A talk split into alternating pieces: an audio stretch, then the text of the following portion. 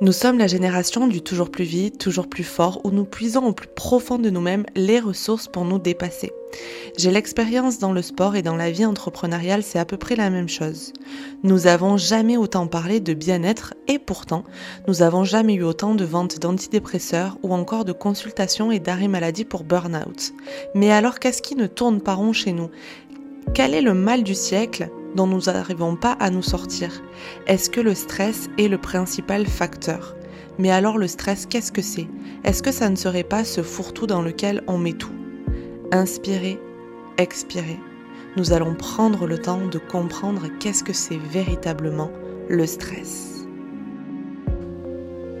Bonjour et bienvenue chez Inspire Mind, parlons vrai. Ici, on parle avec le cœur et surtout, on s'inspire les uns les autres. Je suis Elisa, la créatrice de Maison Inspire. Je suis préparatrice physique et mentale, coach et praticienne Ayurveda. Au quotidien, j'accompagne des hommes et des femmes afin de révéler la meilleure partie d'eux-mêmes. Si vous souhaitez en savoir plus, allez voir mes activités sur www.maisoninspire.fr et sur Elisa Inspire sur Instagram. Je suis une curieuse de la vie, un poil hyperactive, avec toujours 100 000 projets et surtout je suis une maman comblée. Ici nous parlons développement personnel, bien-être naturel, sport, entrepreneuriat, bref on parle avec le cœur de notre vie à nous. Si vous souhaitez soutenir le podcast, n'hésitez pas à le partager autour de vous et à le noter sur les plateformes d'écoute. Je vous souhaite à tous une très bonne écoute.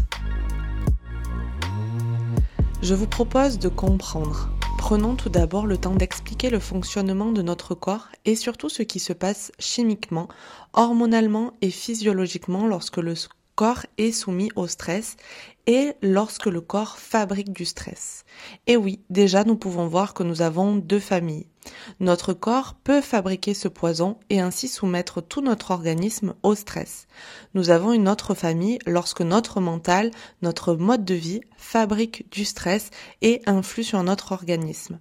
Le stress est à la base bon pour nous. Il permet d'agir et de répondre à une situation. Nous parlons de bon et de mauvais stress. Le bon stress, c'est lorsque ça déclenche en nous l'adrénaline pour agir. Le mauvais stress, quand au contraire, ça nous paralyse et provoque en nous ce fameux poison. Regardons simplement les effets et les phases du stress lorsque ça agit sur notre organisme. Le premier effet, c'est le stress aigu. À la suite d'une situation stressante où il s'agit de combattre ou de fuir, l'organisme réagit biologiquement en deux temps.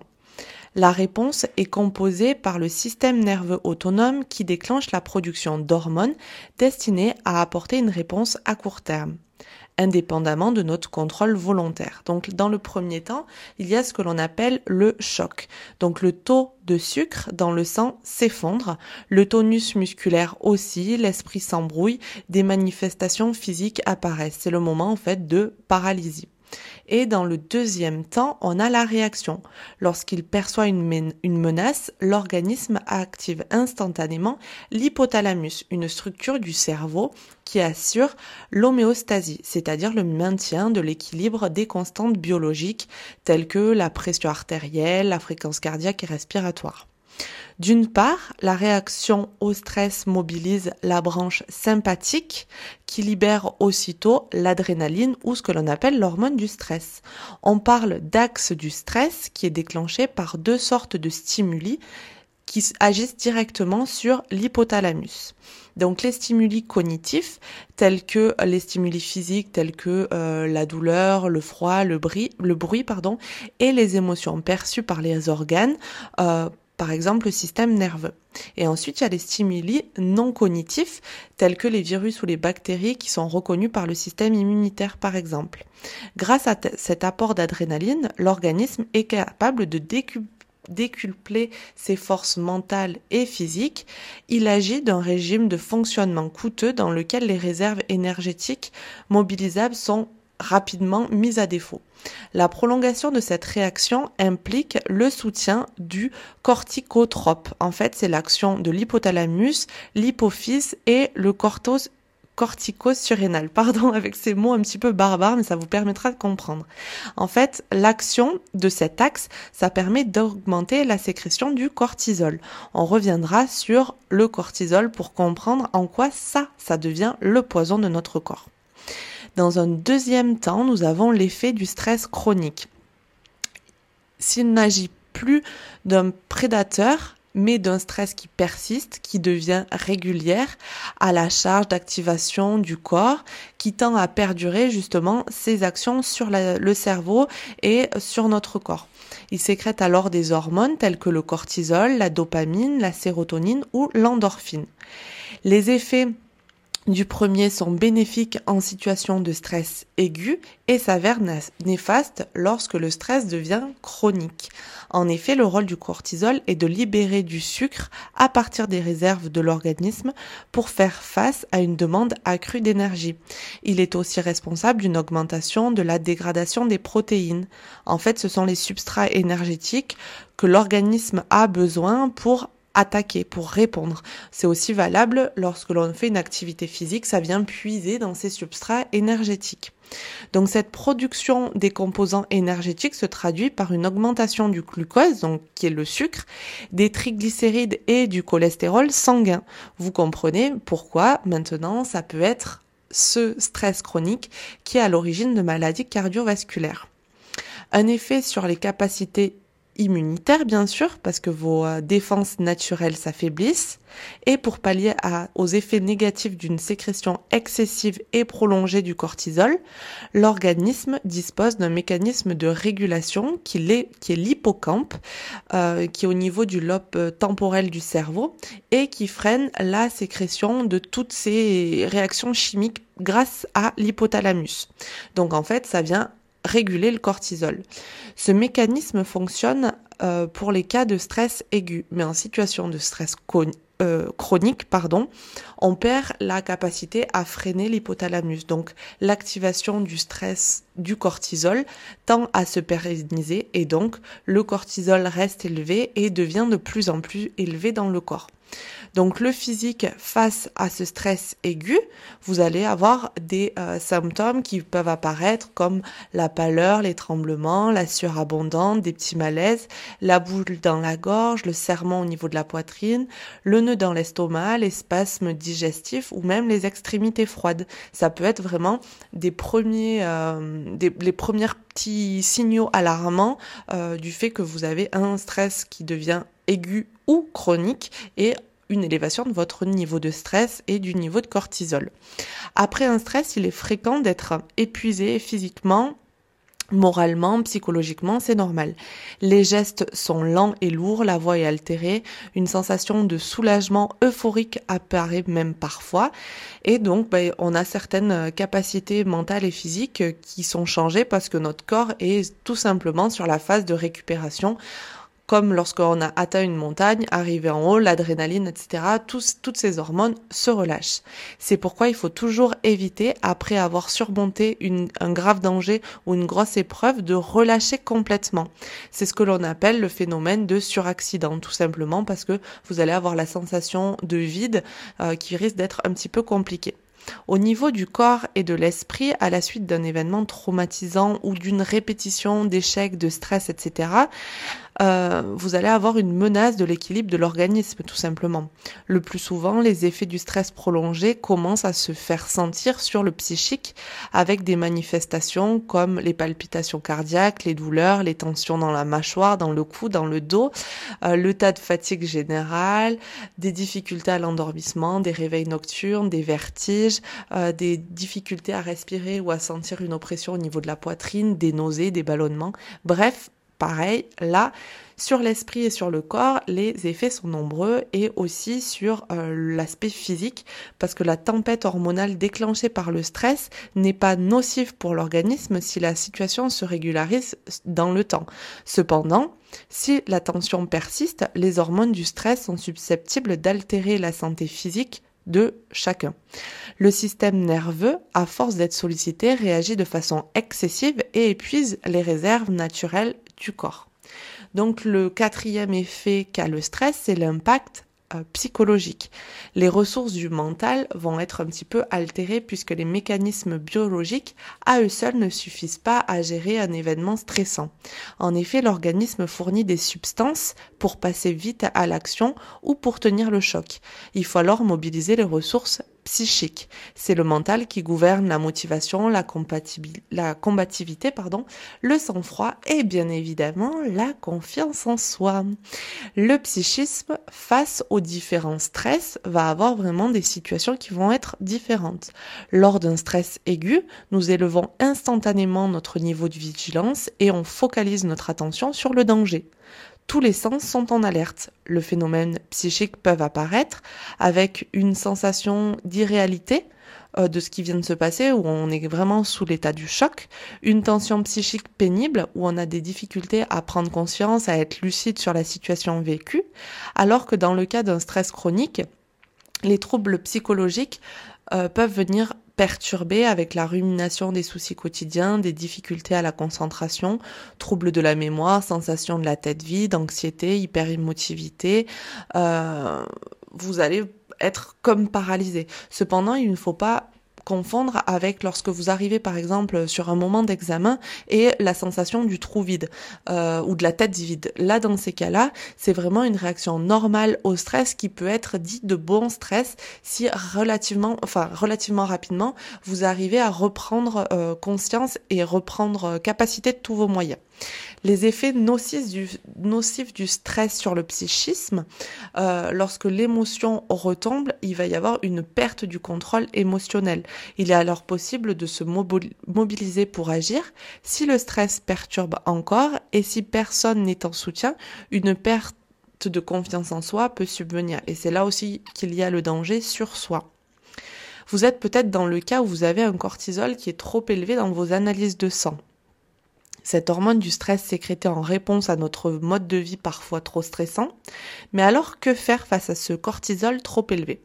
Donc, en cas de stress, la cortisolémie s'élève massivement afin de donner à l'organisme les moyens de mieux gérer le stress, grâce au maintien du glucose vers le cerveau par exemple. Cependant, elle limite aussi les réponses à des inflammations ou à des infections, tout simplement parce que on va développer toutes nos actions pour lutter contre le stress et toutes les autres informations qui arrivent au cerveau, ben, elles sont complètement inhibées. Donc en cas de stress chronique, la cortisolémie reste élevée et donc peut entraîner des désordres. Donc lorsqu'il y a des conséquences néfastes sur le corps, euh, cette hausse du cortisol qui désigne un cortisol trop élevé dans le sang peut perturber le bilan minéral de l'organisme et perturber un bon équilibre acido-basique. Le cortisol, l'hormone du stress, agit en effet sur le fonctionnement des récepteurs, donc les récepteurs qu'il y a au niveau du cerveau, et entraîne une rétention du sodium qui entraîne une excrétion trop importante de potassium. Donc vous voyez là que on, enchaîne, on accumule bien trop de choses. Donc ce cortisol trop élevé peut avoir une conséquence, c'est faire augmenter le poids tout simplement parce que le foie produit trop de glucose, donc trop de sucre. Cependant, sachez qu'en entraînement physique et particulièrement en musculation, nous jouons avec ce stress métabolique. Lors de l'hypertrophie musculaire, par exemple, où le but est d'augmenter la masse musculaire, nous faisons augmenter ce stress métabolique de manière assez significative et totalement volontaire. Tout est alors une question de dosage et de récupération pour que l'entraînement laisse le corps récupérer et récupérer ben voilà, ce, stade basal entre guillemets. Et ce que l'on appelle surentraînement, tout simplement, c'est le fait que le cortisol et d'autres hormones vont être trop élevés, tout simplement parce que la récupération n'aura pas laissé le cortisol et d'autres hormones revenir à leur état de base. Donc je vous passe tout le raisonnement biochimique avec les productions d'ATP, etc. Mais tout simplement, vous comprenez le phénomène d'entraînement, de musculation, de récupération et de surentraînement. Maintenant que nous avons compris le fonctionnement et la réaction de notre corps face au stress d'un point de vue chimique, nous allons voir comment notre corps réagit plutôt émotionnellement. Quelles sont les conséquences que nous devons être capables de voir?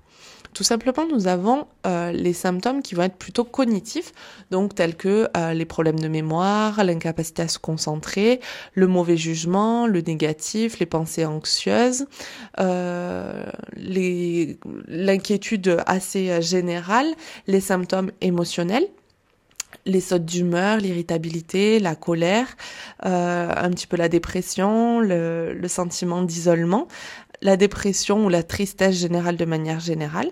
Ensuite, nous avons des symptômes physiques avec des douleurs et des maux, tout ce qui va être au niveau digestif, diarrhée, constipation, nausée, tout ce qui va être aussi étourdissement, perte de libido, euh, maladie infectieuse ou euh, virale que vous allez choper, tout ce qui passe. Et après, on a aussi les symptômes comportementaux avec le fait de s'alimenter plus ou moins, dormir mieux ou pas, le fait de s'isoler des autres, euh, de pas se sentir à l'aise lorsque vous êtes en public, l'hypersensibilité qui va être accrue. Là aussi, le fait de se tourner vers des drogues, vers l'alcool ou autre, euh, ou autre euh, chose néfaste pour la santé. Sachez tout de même qu'en préparation mentale, nous travaillons sur ces signes afin de comprendre comment le corps réagit et afin d'anticiper et de pouvoir proposer une routine de remplacement afin de déclencher uniquement l'adrénaline pour produire le bon stress et la capacité à gérer le mauvais stress et éviter tous les désordres que l'on a vus lors de la première partie. Remontons encore un petit peu plus haut et essayons de comprendre quelle est la base de ce stress, quelle est la cause? L'agent de stress est la source qui peut être un stimuli physique, psychique, cognitif ou social, il nécessite tout simplement un ajustement, le fait de changer de prisme, essayer de voir les choses d'un nouvel angle. Il peut s'agir d'un stimuli important comme un changement de travail, euh, le fait que vous ayez des perturbations dans votre routine. Ça peut être aussi euh, ben, pour les femmes un désordre hormonal, une grossesse, une ménopause, l'adolescence ou des choses un petit peu plus négatives comme des problèmes conjugaux, des tensions dans la famille, des tensions avec d'autres personnes, que ce soit prévu ou imprévu, tels que ben, malheureusement des deuils, des accidents ou autres. L'agent de stress peut aussi être la cause de changements physiologiques causés par exemple par la prise d'un médicament tout simplement, ou une maladie, qui va véritablement venir créer un tsunami à l'intérieur de votre corps et changer tout votre équilibre basal dont on parlait tout à l'heure. Ce qui est potentiellement une source de stress pour une personne ne l'est pas pour une autre. Toute personne est différente et c'est la réaction du corps qui va déterminer s'il s'agit d'un agent de stress ou pas. Il n'y a pas de jugement à faire, mais pourquoi tu stresses pour ça Ou encore, mais tu ne devrais pas stresser autant, ça ne sert à rien. Chaque corps, chaque personne réagit différemment à chaque émotion. Il faut comprendre si son stress est bon ou mauvais. Tant que le stress est contrôlé sur une période brève, qui n'est pas trop intense et qui ne provoque pas de sensations physiques trop désagréables, du moins sur la durée, on appelle le bon stress. Un bon stress qui peut déclencher cette adrénaline, il est justement moteur et ne doit pas dépasser les 12, 24, 48 heures. Tout simplement, par exemple, juste avant un examen, le fait de passer 12 euh, heures à réviser sur euh, un cours qui est ultra important, tout simplement, ça, c'est du bon stress. Sur du court terme et bien dosé, le stress est un accélérateur de performance. Mais cet effet atteint rapidement un plafond et ensuite le stress devient chronique, trop intense, va au contraire diminuer vos performances, voire vous paralyser. C'est donc ce que l'on appelle le mauvais stress, le stress pathologique, que nous évoquons dans une autre, euh, dans la première partie de, de ce podcast. Bien sûr, je ne vous laisse pas comme ça. Je vais essayer de vous donner quelques astuces mais je n'ai pas de baguette magique, j'en suis désolée. Vous allez voir des solutions qui vont agir sur le long terme, mais la prise de conscience est déjà énorme. Le plus important, c'est de comprendre quelles sont les sources et comment j'en suis arrivée à créer ce stress. Quels sont les stimuli, de quel ordre sont-ils? Et quels sont les désordres que ça provoque chez moi, comment le stress se manifeste? Donc, comment faire pour combattre son stress? Pour prévenir la maladie euh, physique en lien avec le stress à long terme, c'est quand même l'objectif, il est essentiel de prendre soin de soi à travers une bonne hygiène de vie déjà. Des activités de relaxation comme la méditation, le yoga, la sophrologie ou l'hypnose, le fait d'avoir conscience peut-être un travail d'écriture ou euh, une thérapie ou des exercices de développement personnel peuvent vous aider dans certains cas. Le fait d'apprendre tout simplement à se connaître soi-même, à connaître ses limites, faire des choses qui nous font du bien, apprendre à dire non ou au contraire, apprendre à se forcer parfois pour aller avec du monde, voir du monde permet tout simplement de débrancher.